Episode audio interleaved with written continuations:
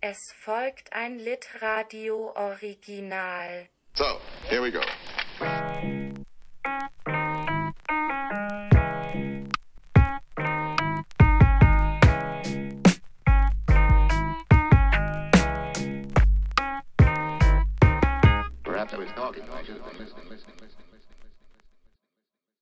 Hallo und schön, dass ihr zuhört. Ich heiße Lotta und ihr hört gleich ein Gespräch zwischen mir und Franziska Gensler, das wir im Rahmen der Frankfurter Buchmesse aufgezeichnet haben. Franziska ist 1987 in Augsburg geboren und hat in Wien, Berlin und Augsburg Kunst und Anglistik studiert. Ihr Debütroman Ewig Sommer, über den wir gleich sprechen werden, ist im Juli diesen Jahres erschienen und ist mir persönlich schon in den Verlagsvorschauen und anschließend in den Buchläden positiv aufgefallen. Beim Lesen wurde ich dann nicht enttäuscht, denn es ist die Art von Roman, die sich auf eine Weise mit der Realität beschäftigt, dass es einen stetig an etwas erinnert und dennoch neu ist und einen weiterdenken lässt. Oft als Klimaroman bezeichnet, haben wir uns in dem Gespräch besonders mit den feministischen Themen des Buches befasst. Es geht um Mutterschaft, gewaltvolle Beziehungen und Missverständnisse zwischen Autorinnen und Leserschaft. Viel Freude beim Zuhören und Mitdenken. Hallo Franziska, zweiter Start, jetzt sollte es klappen. Schön, dass du da bist. Deinem Roman, deinem Debütroman Ewig Sommer, über den wir heute sprechen werden. Ja, hi Lotta, danke, dass ich da sein darf. Ja, vielleicht fangen wir erstmal damit an, ihn zusammenzufassen. Wenn du möchtest, fängst du an und ich ergänze das mit meinen Fragen. Mhm, gerne. Also Ewig Sommer spielt eigentlich nur an einem Ort mehr oder weniger, in einem Hotel. Und das Besondere an dem Setting ist, dass dieses Hotel mehr und mehr von Waldbränden bedroht ist. Und die Hauptfigur ähm, lebt dort, Iris, und hat aber schon lange keine Gäste mehr, weil es ein Beherbergungsverbot gibt, weil es auch keinen Tourismus mehr gibt wegen der Waldbrände eben.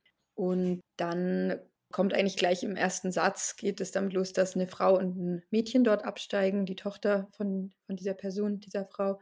Und ähm, dann spielt das Buch eigentlich sich so in diesem Hotel ab mit der Begegnung dieser beiden Frauen und des Mädchens und diesem zunehmenden Gefahrenpotenzial ähm, der Waldbrände.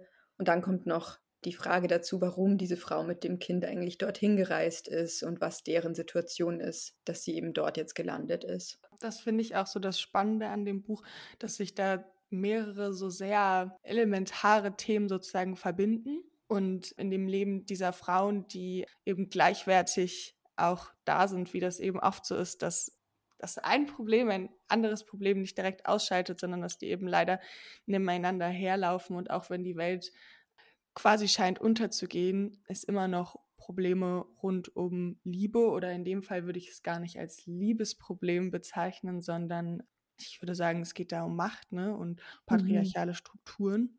Und ja, das ist mindestens 50 Prozent der Beklemmung, die du in deinem Roman so aufbaust. Das beklemmende Gefühl ist schon sehr vorherrschend. Mit, mit welchem, das habe ich mich gefragt, mit welchem der Themen hast du denn so angefangen zu schreiben oder was hattest du als erstes im Kopf? Also ich hatte eine Kurzgeschichte geschrieben, mit der ich dann beim Open Mic auch war. Und da war eigentlich diese Begegnung der Frauen ähm, mein zentrales Thema und diese Vorstellung, dass eben da zwei Personen in so einem sehr engen Setting aufeinandertreffen und beide in ihren Leben so feststecken und diese wenigen Tage zusammen wie so ein wie so eine Ausflucht sind. Und dann war für mich aber so klar, sie werden beide zurückgehen in die Situation, in der sie waren.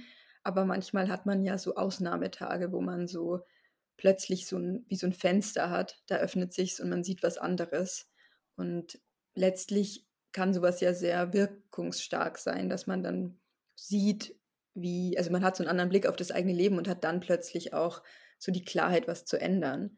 Das war eigentlich so mein Anfang. Und das ging so ein bisschen daraus hervor, dass meine Oma mal mit meiner Mutter in so einem Hotel gestrandet war und ich, also da war meine Mutter ganz klein und ähm, ich fand das irgendwie mal so ganz interessant und mir wurde das äh, relativ oft erzählt, so anekdotenhaft, wobei das ja gar nicht so eine spannende Geschichte bei denen war. Die waren da halt und dann sind sie irgendwann wieder abgereist. Und äh, ich hatte das dann aufgeschrieben, mehr so als wie so eine, dem, der Erinnerung meiner Oma so nachtastend. Und dann habe ich das aber immer mehr verändert und es wurde zu dieser Kurzgeschichte und dann ähm, war immer für mich klar, wenn ich ein anderes Projekt abgeschlossen habe, dann würde ich gern da nochmal mich länger aufhalten, weil ich die Frauen so mochte und dieses Setting im Hotel eh sowas ist, was mich immer interessiert. Und dann waren parallel diese Waldbrände in Australien so medial extrem hm, präsent. Plus dann ging Corona so los. Und irgendwie haben sich diese Notizen, die ich dann gemacht hatte, zu diesen aktuellen Ereignissen, haben sich dann so verknüpft mit diesem Setting im Hotel. Genau. Und dann, also ich würde sagen, zuerst war auf jeden Fall die Doris-Situation da, also eine Person, die in so einem Hotel strandet und vor einer toxischen Ehe einen kleinen, so einen kleinen Escape-Moment hat. Hm, ja, ihre Figur scheint da ja auch irgendwie präsenter, obwohl sie nicht die Erzählerin ist, sondern Iris, aber die beobachtet ja nun mal auch sehr viel und beobachtet Geschichten, die gar nicht ihre eigenen sind.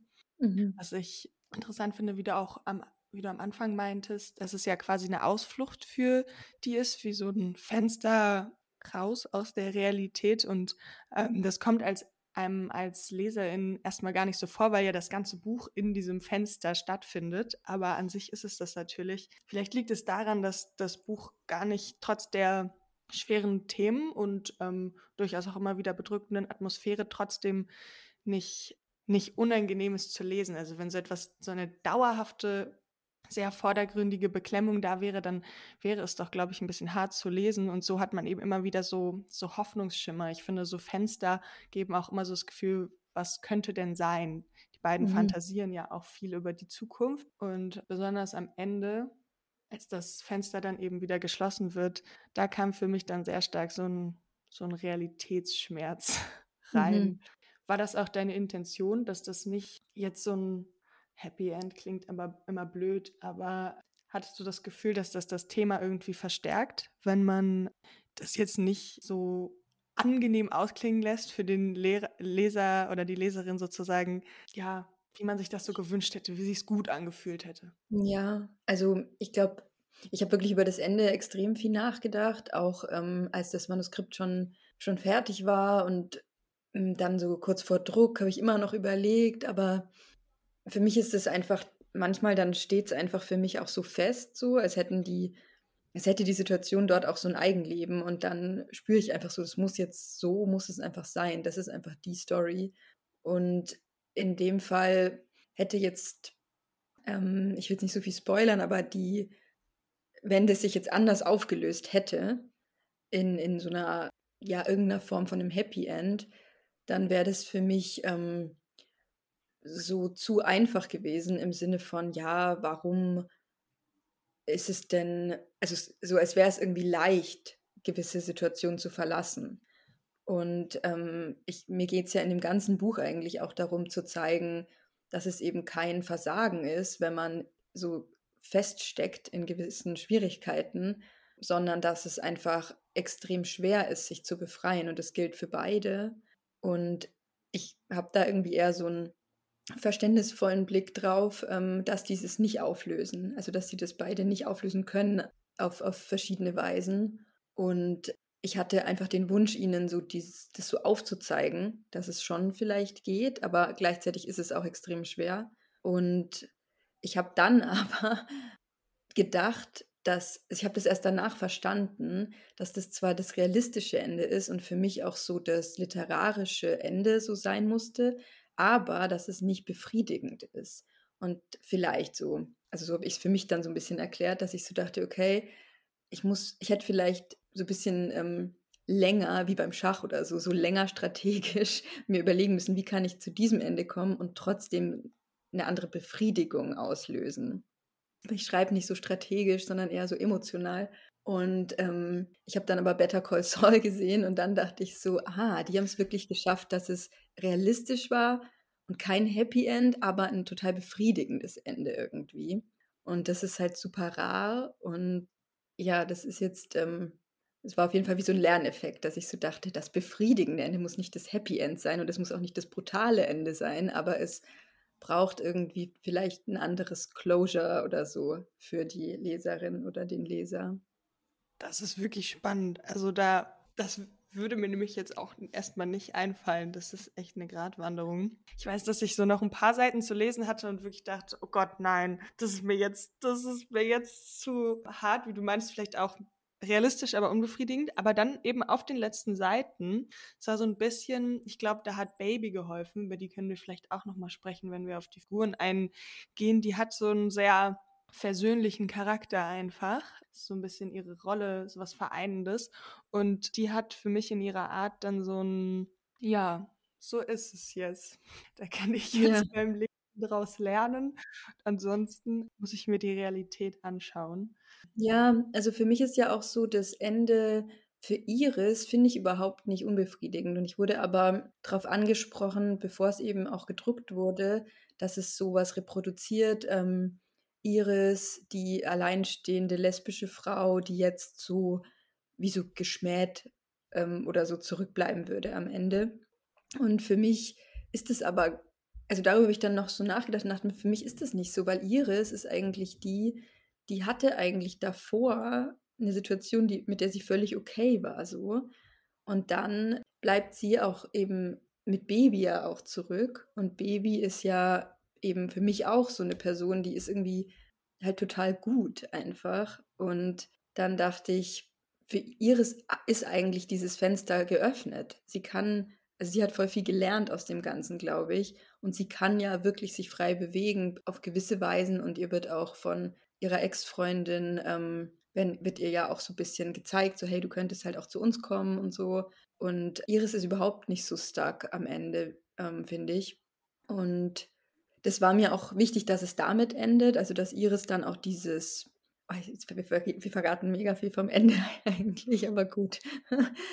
Auf jeden Fall, ja, hat Iris ja am Ende irgendwie eine Situation, die nicht so schlecht ist, glaube ich ich meine, es ist ja spannend, darauf hingewiesen zu werden. Man muss es ja gar nicht immer so ernst nehmen, aber mir sind da nämlich auch Sachen aufgefallen, wo ich einfach nur dachte, das ist einfach interessant, wie man denkt. Dass es mir zum Beispiel schwerfiel, als ich das dann aufschreiben wollte, erstmal wie Iris denn zurückgelassen wird oder überhaupt, wo Iris denn da steht. Auch zu Beginn ist mir aufgefallen, dass es sehr schwierig ist, wenn man nicht sagen kann, mit wem ist die Person und was macht die Person, dadurch, dass ihr ihre Arbeit, worüber man jemanden ja auch viel beschreiben würde, ja durch die Feuer, sie, sie, wenn sie ihren Alltag beschreibt, dann liest sie, dann räumt sie Asche weg und da ähm, habe ich mich auch kurz von mir selber erschreckt, dass mir das so viel schwerer macht, dann jemanden zu beschreiben, obwohl es ihr ja vergleichsweise doch wirklich ganz gut geht. Schön, dass das so aufgekommen ist. Vielleicht gehen wir noch mal auf die Figuren und damit vielleicht auch noch mal konkreter auf die einzelnen Themen ein. Wir hatten jetzt schon Baby, da habe ich irgendwo das Zitat gelesen, was ich ganz toll fand, Moralinstanz ohne Moral.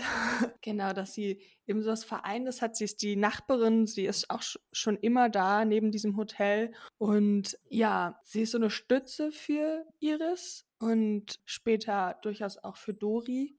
Und ihre eigene Geschichte ist aber irgendwie nicht so präsent, wie das ja gerne bei Menschen ist, die irgendwie für andere da sind. Und ja, dann haben wir Alexander, der eigentlich die ganze Zeit gar nicht vorkommt, nur in Form von Anrufen, aber dennoch sehr präsent ist durch die Macht, die er über die Personen im Buch hat. Möchtest du dazu noch was sagen, mhm. bevor ich jetzt hier endlos weiterrede? ähm, ja, also ich werde vielleicht kurz zu Baby. Es ist interessant, dass sich an ihr wirklich das total vereint. Also so die Reaktionen auf Baby sind total homogen. Ich hatte noch niemanden, der jetzt irgendwie Baby nicht mochte oder so. Maximal, dass Leute so ein bisschen bemängeln, dass sie, dass sie so ein bisschen was Abstoßendes hat oder so. Das ist aber auch, also für mich ist das auch so ein bisschen einfach dann, weil, also einfach gelesen, weil ich mir so denke, sie ist einfach nicht eitel. Also das ist für mich so die Essenz von Baby. So sie schert sich halt nicht so drum, äh, ob sie jetzt schwitzt oder ob sie jetzt irgendwie mit so so körperlich halt präsent ist. Und ich finde sie, für mich ist sie auch gar nicht abstoßend. Sie ist eher wie so eine, wie man das so kennt von so einer Oma, die halt irgendwie so die Oma ist und die riecht irgendwie gut und hat irgendwie so eine, so eine handfeste Präsenz. Genau, also die scheint auf jeden Fall jemand zu sein, die sich viele Menschen so im eigenen Leben wünschen oder so, habe ich das Gefühl. Ähm, so die ja, Moralinstanz ohne Moral, die einfach auch so klar spricht mit den Leuten und nichts verbirgt und so. Und Alexander, ja, für den werde ich viel kritisiert oder der Roman wird viel für ihn kritisiert, weil er halt auch eigentlich der einzige Mann ist, der vorkommt. Ist ja auch ein bisschen das Setting, dass halt kaum Personen vorkommen. Also es sind wenige, wenige Menschen einfach. Und er ist halt so der, der wenig gute Seiten zeigt. Aber das Ding ist ja, dass er kaum selbst agiert. Also er wird natürlich nur beschrieben zu großen Teilen. Und da geht es ja vor allem auch um Machtstrukturen und darum, dass Dori eben in einer kompletten Abhängigkeit steht. Und dann geht es auch darum, dass Iris ähnliche Dynamiken erlebt hat in ihrer Familienbiografie und sie auch sehr schnell bereit ist, diese Interpretationsmuster anzuwenden auf Doris Situation. Und ich eigentlich lange so bewusst in der Schwebe gehalten habe, was ist Interpretation und was ist Fakt. Und das, dadurch, dass es ja von Iris erzählt wird, steht sie so ein bisschen zwischen den Narrativen. Einerseits erzählt ihr Dori, was passiert ist, aber auch Alexander erzählt ihr Dinge und beides findet Bestätigung. Ähm, also sie beobachtet ja selbst auch, dass Dori gewisse Dinge unterlässt oder, oder das Kind hm, teilweise eben nicht so versorgt, wie es eben ähm, gegeben sein müsste, um wirklich Sicherheit für das Kind zu garantieren. Und sie, sie entscheidet sich dann für eine Solidarität mit Dori, aber zu dem Zeitpunkt, wo sie sich dafür entscheidet, ist es noch sehr, ja, hat sie gar keine Fakten an der Hand, wo sie wirklich wissen kann, dass jetzt Dori quasi recht hat und Alexander nicht. Und ja, mir, mir ging es eben um dieses, auch um dieses Kapital, dass er eben mehr Geld hat, dass er besser vernetzt ist und dass Dori in die Situation kommt, in der sie ist, weil sie schon seit vielen Jahren in eine, Dyna in eine Dynamik so reingezogen wurde oder sich da auch reinbegeben hat, die, glaube ich, nicht unüblich ist und die halt nur funktioniert, wenn, wenn das wirklich fair aufgebaut wird, so eine Familiensituation, in der eine Person ähm, finanziell und gesellschaftlich abhängig ist. Und in dem Fall scheint es eben nicht zu funktionieren. Und ja, also ich finde, es kann durchaus sein, dass er auch gute Seiten hat, wenn man ihn so im Alltag erlebt. Und er ist ja auch Arzt, er kann ja auch ein guter Arzt sein und sowas. Aber runtergebrochen auf diesen Moment dieser Paarbeziehung ist es eben eine Gewaltbeziehung und er bleibt ja auch dabei. Also ja, ich, ich fand es da eigentlich sogar sehr eindrucksvoll, dass er so wenig auftritt und trotzdem über das Buch hinweg so viel Macht hat. Also ich finde, das beschreibt die Sache eigentlich sehr gut.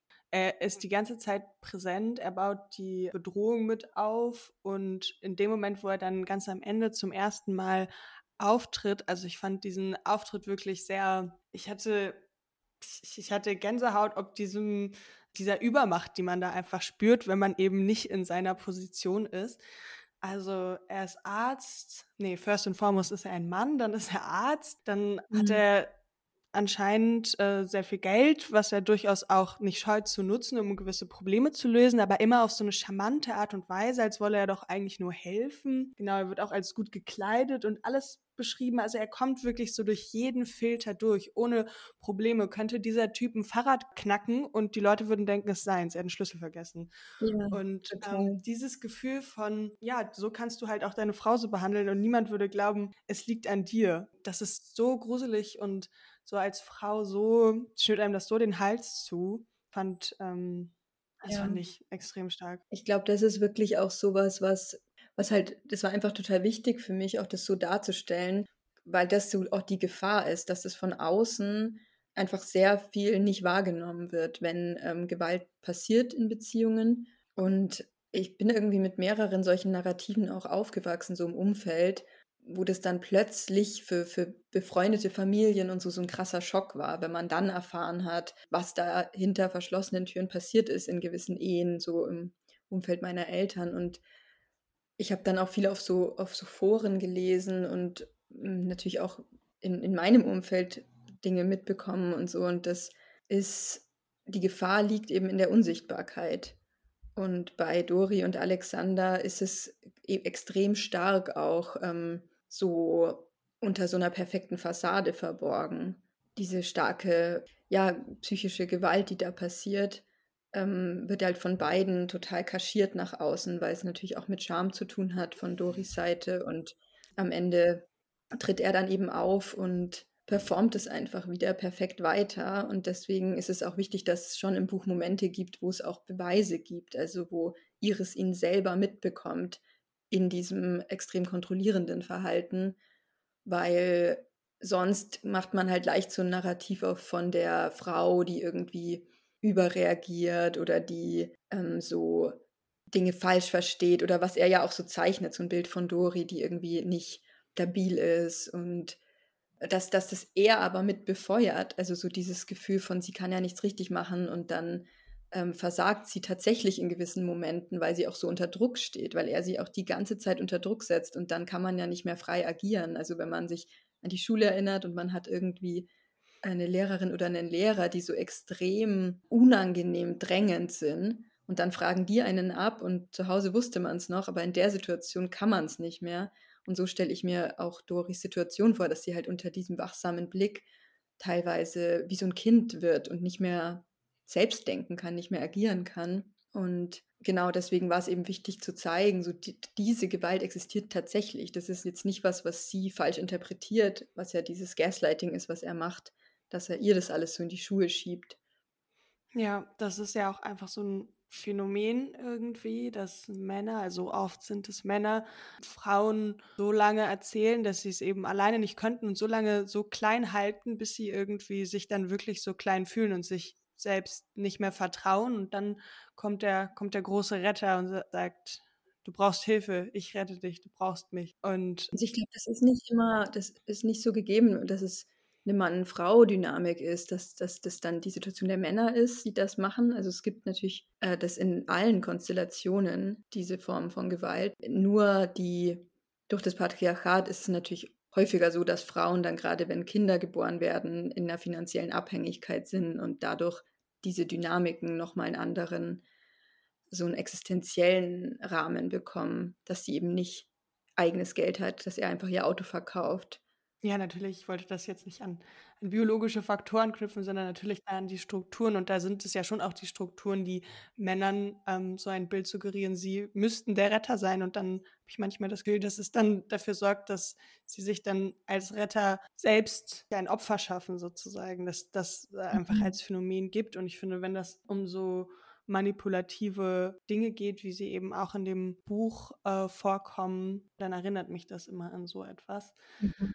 Meintest du auch in der in dem Setting, wie sie überhaupt dann in die Beziehung quasi eingegangen sind, dass sie eher so eine mehr mittellosere Schauspielerin war, eher der Arzt und dass sie quasi so als Retter der, von Anfang an eine gewisse Abhängigkeit erzeugen? Auch, obwohl ich jetzt viel mehr daran gedacht habe, was du auch meintest, dadurch, dass er ja immer sagt, sie wäre keine Mutter, da so viel Druck aufbaut, bis es ihr ja wirklich schlecht geht. Also, ne, das ist ja auch einfach eine große moralische Frage, wo ich auch immer wieder nicht wusste, was ich denken sollte, dadurch, dass sie sich ja wirklich zwischenzeitlich einfach, ähm, dass sie nicht richtig auf das Kind aufpasst und sie ja mehrmals zum Beispiel rausläuft und es durchaus auch gefährlich wird. Ich jetzt nicht mehr verraten, aber ähm, mhm. das, das fand ich wirklich schwierig, weil ich, also da gab es einfach Momente, wo ich selber gedacht habe, oh Gott, also, ne? Mhm. Aber gleichzeitig kriegen wir sie ja da auch mit und da ist für mich sind zwischendurch wirklich sehr große Fragen, die ich mir jetzt noch nicht beantworten kann, wo auch Mutterschaft so ein bisschen versus Freiheit gestellt wird. Oder es gibt einen, einen ganz prägnanten Satz, wo sie sagt, als Mutter darf man nicht die Kontrolle verlieren. Und ich meine, mhm. sie ist ja ein Mensch, Menschen verlieren die Kontrolle. Aber ich kann, ich habe diesen Satz selber schon gehört, auch von Müttern.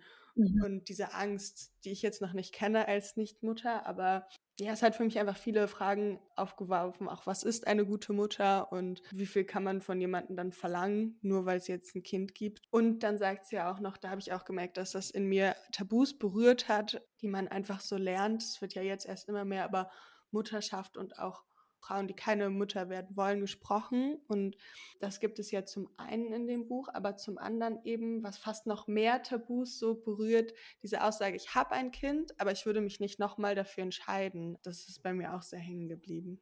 Ich glaube, dass einfach das sehr ambivalent ist ähm, in ihr, weil sie natürlich durch Ilya diese Ehe nicht verlassen kann auch. Und zum einen gibt es diese Abhängigkeit finanziell und gesellschaftlich und zum anderen hat sie ja, sie hat ja die Möglichkeit auch wieder zu arbeiten und hätte sie nicht das Kind mit ihm, könnte sie einfach gehen. aber durch das Kind ist sie einfach auch ähm, rechtlich an ihn gebunden. Sie kann eben nicht einfach das Kind nehmen und mit dem Kind umziehen. Ähm, das sagt ja, also das nutzt er ja auch, dass er sofort sagt, das ist eigentlich Kindesentführung, dass sie mir meine Tochter entzieht und sie hat nicht das alleinige Sorgerecht, sie hat nicht das Aufenthaltsbestimmungsrecht. Und sie muss sich mit ihm auseinandersetzen. Sie kann nicht einfach gehen, wie sie es als erwachsene, mündige Person alleine halt könnte. Und dadurch, dass sie Schauspielerin ist, ist auch so das Alleinerziehende halt viel schwerer vereinbar als jetzt ähm, mit, mit anderen Berufen. Also sie ist eben am Theater oder war am Theater, hat halt abends Proben, hat Aufführungen und das ist natürlich dann auch so eine Berechnung. Wenn man jetzt immer abends arbeitet, dann braucht man halt immer einen Babysitter. Bei ihr ist auch die Mutter gerade verstorben. Sie hat kein großes Netzwerk. Also es sind alles so Faktoren, die ihre Situation einengen, die halt mit dem Kind zusammenhängen. Und ich, ja, ich habe ja selber ein Kind und ich rede natürlich viel mit anderen Müttern ähm, oder Eltern allgemein, aber ähm, diese Fragen stellen sich in, zumindest in dem Umfeld, in dem ich mich viel bewegt habe, schon viel bei den Müttern, dass dann halt auch durchs Stillen oder Geschwisterkinder, zweite Schwangerschaften, dritte Schwangerschaften, natürlich und Pay Gap und so kennen ja diese Faktoren wahrscheinlich alle, aber dass halt sich dies, das schon bei den Müttern verstärkt einstellt. Und diese gewisse Unfreiheit, auch dieses dann so die Karriere einfach nicht mehr aufgreifen zu können, wenn man eine gewisse Zeit draußen war. Und das hat nichts mit der Mutterliebe zu tun oder mit, der, mit, der, mit dem Wunsch, dass dieser Mensch existiert, das Kind, aber trotzdem wirkt sich das oft einfach negativ aufs Leben aus für viele. Und auch, ich glaube, auch viele Beziehungen ändern sich durch, durch Kinder. Und das ist einfach Doris Situation. Und auch finde ich ganz schön, dass Iris diese Situation ja nicht teilt, aber sie trotzdem nicht verurteilt ist. Und ich fand das ganz interessant, dass Menschen in meinem Umfeld, die das Buch gelesen haben, anders reagiert haben, je nachdem, ob sie Kinder haben oder nicht. Und eine Freundin, die hat drei kleine Kinder, die meinte, boah, ich konnte es gar nicht vorm Einschlafen lesen. Ich fand es so bedrückend und so gruselig und das, die hat schon total früh ähm, so ein Gefühl gehabt, irgendwie auf Seite 20 oder so, dass Dori sich nicht ausreichend um Ilia kümmert, weil sie so meinte, war es da irgendwie fremdes Hotel, es brennt der Wald, da ist ein Teich, da ist ein Fluss in der Nähe und das Kind spielt unbeaufsichtigt im Hof. Das würde ich ja nie machen. Und andere, die eben wenig mit Kindern zu tun haben, waren halt eher so, naja, die ist doch eigentlich voll liebevoll und es schließt sich ja auch nicht aus. Aber die Lesart ist natürlich eine andere, wenn man viel mit kleinen Kindern rumhängt und die Gefahren anders präsent hat, als wenn man so ein, ja, wenig Vorstellung hat, ähm, wie verhalten sich Kinder, bleiben die einfach da, achten die selber auf Gefahren, ja, nein. Und ja, dadurch ähm, fand ich es halt wichtig, dass Iris auch so einen sehr warmen Blick hat und eher unterstützen will und nicht jetzt so aburteilt und irgendwie so sagt, oh, schlechte Mutter. Also kommt ja auch viel vor, dass man in Situationen so verurteilt wird von Fremden, so wie oft mir das passiert ist, wo ich so dachte, ja, äh, keine Ahnung, es gab so einen Vorfall, wo mein Kind immer seine Handschuhe ausgezogen hat und es war halt kalt und ich hatte Handschuhe an und ich, er hat sie einfach immer ausgezogen und ich dachte mir so, ich kann nichts machen, so ich kann sie nicht festtackern, dann hat er halt keine Handschuhe an. Und dann wurde ich irgendwie von so einer alten Frau angesprochen, wieso ich jetzt mir Handschuhe anziehe, aber meinem Kind nicht. Und ich mir echt dachte so, äh, ich habe jetzt die letzte halbe Stunde damit verbracht, Handschuhe aufzuheben, Handschuhe wieder anzuziehen, Handschuhe wieder aufzuheben, Handschuhe wieder anzuziehen. Irgendwann hat er halt kalte Hände. Aber so was passiert die ganze Zeit, dass gerade Mütter so verurteilt werden und das war eben wichtig, dass Iris das nicht macht. Ja, vor allem bin ich voll abgedriftet. nee, ich fand es sehr interessant. Ich fand, also weil ich habe ja auch keine Kinder und habe trotzdem, glaube ich, viel, gerade in den Momenten, wo sie allein gelassen wurde, da ein ganz mulmiges Gefühl bekommen, besonders ganz am Ende. Da war es dann ganz, ganz klar, als sie sich entscheiden, nochmal das Haus zu wechseln. Das wäre jetzt zu viel, zu viel verraten. Aber das, das habe ich wirklich gemerkt, das hat sich angebahnt und das fand ich aber auch generell, das würde ich auch gerne noch sagen, dass sich viele Sachen so sehr angenehm, also sehr gut angebahnt haben, ohne dass man das Gefühl hat, das ist jetzt hier so, ja, Informationenstreuung nur zur Spannungsaufbauung, sondern was das angeht, sehr zart irgendwie. Das hat mir sehr gut gefallen. Mir sind viele Sachen früh aufgefallen, ohne dass es so ein rotes Schild war. Jetzt musst du hier gucken und das mhm. muss dir jetzt auffallen. Und ähm, das ist, fand ich einfach sehr schön gelungen. Ähm, neben der Sprache, die einfach sehr, sehr flüssig ist. Also dafür, dass die Themen ja so schwer sind, sind es dann viele kurze, sehr klare Sätze, die irgendwie den Kopf so ausruhen lassen oder so einzelne Wörter, die dann erst im nächsten Satz nochmal erklärt werden, weil die Wörter eigentlich schon für sich stehen. Mhm. Und das fand ich sprachlich einfach sehr schön. Dadurch fließt man irgendwie sehr gut durch. Das freut mich. Wir sind jetzt auch schon, wir, wir nähern uns dem Ende, würde ich sagen. Möchtest du noch irgendwas zusammenfassen? Irgendwas, was gerne mal falsch verstanden wird oder was du vielleicht gerne als Empfehlung zum Lesen mit auf den Weg geben wollen würdest? Mm, also ich, ich glaube, ich habe jetzt gerade so gedacht, dass ich es irgendwie voll interessant fand jetzt in unserem Gespräch, dass wir so ähm, viele Themen oder eigentlich ausschließlich Themen besprochen haben, die immer so ein bisschen wenig äh, mit mir besprochen werden, wenn es um das Buch geht, weil sich viele total auf diesen Klimaaspekt konzentrieren. Und das fand ich jetzt total schön, dass diese anderen Themen so Raum bekommen haben, Doris Situation und die Mutterschaft und sowas. Und ich wollte vielleicht nur kurz, weil du meintest, ob ich irgendwas klären möchte oder so, ähm, dass ich diese Aktivistinnen noch ansprechen wollte, ähm, Cleo und Lou, die ja da im Wald ähm, in diesem Klimacamp sind und die werden oft äh, so total negativ aufgenommen. Im Gegensatz zu Baby sind die beiden so die, wo viele so sagen, oh, die sind super nervig. Und ich wurde dann auch schon mal gefragt, ob ich die eigentlich nur reingeschrieben habe, um die Protestbewegung zu kritisieren oder so, was natürlich äh, nicht der Fall ist. Und ich wollte vielleicht dann noch mal kurz betonen, dass die so Hoffnungsfiguren für mich sind, die eben auch Iris so konfrontieren und dadurch auch Iris so einen Stoß am Schluss geben, so im Sinne von, hey, das ist nicht nur im Fernsehen alles und du bist nicht nur so gefangen in dieser Passivität, sondern diese Bewegung existiert und es gibt Menschen, die halt sich noch nicht abgefunden haben und Baby connected auch mit denen und ich habe schon das Gefühl, dass gerade die Bewegung mit den Aktivistinnen jetzt für Iris und auch für Dori total wichtig ist am Ende und ähm, genau, deswegen wollte ich die nochmal kurz positiv erwähnen. Das finde ich total interessant. Das war nämlich genau das, was ich, als ich gesagt habe, eigentlich sind wir ja jetzt fertig, woran ich auch gedacht habe, weil ich stehe da so ein bisschen zwischen den Generationen wahrscheinlich, obwohl ich wahrscheinlich eher die Generation der Aktivistinnen bin. Und ich kann dieses leicht nervige schon auch verstehen, obwohl ich finde, dass du sie sehr wie soll man sagen, verständnisvoll gebastelt hast. Also ich glaube, das hätte man noch, wenn man wirklich nur gewollt hätte, dass die Nerven, hätte man die noch viel unverständnisvoller für eben die andere Generation machen können. Weil das gibt es ja durchaus auch. Und das ja. fand ich, dass das manche Probleme eigentlich nochmal, oder nicht Probleme, sondern Prozesse, wie sie eben stattfinden, einfach total schön gezeigt hat, dadurch, dass sie so aufeinander getroffen sind. Und die einzelnen Charakteristika auch der Sprache der beiden etwas älteren Frauen, also sie sind ja nicht viel älter, aber eben ein bisschen älter als die zwei Aktivistinnen, mir noch mal viel mehr aufgefallen sind, als ich dann die Jüngeren sprechen gehört habe. Ja, und das ist schon ein bisschen so ein Ding, dass ich so denke, es ist eigentlich schade, dass so zeitgenössisches Sprechen wenig Raum findet im literarischen Schreiben.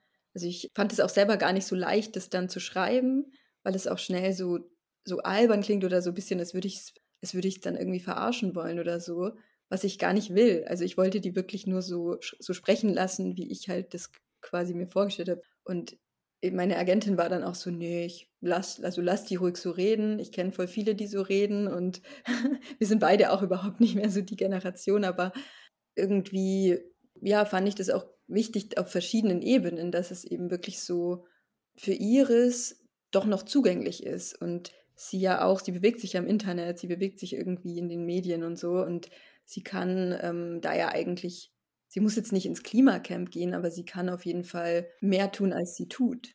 Und die, diese Auseinandersetzung auch, dass die ja nicht nur fürs Klima irgendwie versuchen, da was zu bewegen gesellschaftlich, sondern dass die auch was andere ähm, so gesellschaftliche Vorstellungen angeht, das Ganze so aufbrechen wollen. Das kommt an einer Stelle, wird es ihres so klar, dass es halt auch um Geschlechterrollen zum Beispiel geht und um Sexualität und dass sie da ja mit gemeint ist. Also dass es ja nicht nur um irgendwie eine kleine Subgruppe geht von Jugendlichen oder so, sondern dass die ganze Gesellschaft gemeint ist, jeder und jede. Und ja, irgendwie finde ich auch, dass die eigentlich total verständnisvoll und offen sind. Also auch Baby kann Teil der Bewegung sein und Baby ist wirklich eine andere Generation, aber die ist halt, die verstießt sich halt nichts. Also die ist einfach da und findet es dann cool und dann macht sie halt mit auf ihre Art. Und für mich war das voll schön und wichtig und ja, ich finde die auch gar nicht so nervig. Ich denke immer so, die sind doch voll nett eigentlich. Ja, ja, also ich verstehe es schon in dem Kontrast so ein bisschen, obwohl es gerade teilweise auch Wörter sind, die ich auf jeden Fall auch selber sage und trotzdem bin ich so ein bisschen. ich habe es ein bisschen reduziert, es war schon noch stärker mal. Und dann habe ich es ein bisschen runtergeschraubt, weil ich so dachte, so viele Anglizismen, es liest sich halt irgendwie ähm, komisch, wenn das ganze Buch ohne auskommt. Ja. Ja. Schöner Abschluss, dass wir die auch noch mit reingebracht haben. ja, dann danke ich dir sehr für das Gespräch. Ich hatte sehr viel Spaß. Ja, danke auch. Dann auf Wiedersehen. Ja, auf Wiedersehen.